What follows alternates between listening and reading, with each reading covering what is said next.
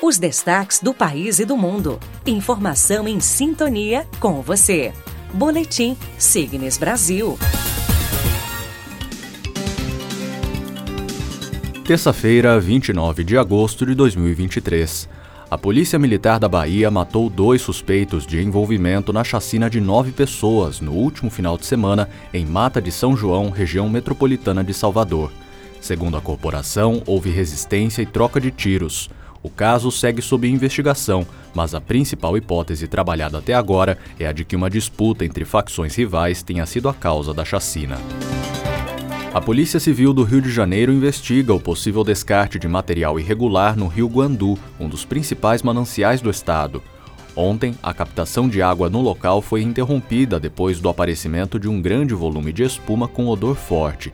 A estação de tratamento de água chegou a interromper as suas atividades, mas a SEDAI, que é a empresa responsável pelo local, informou que a estação retomou 100% de suas operações na madrugada de hoje.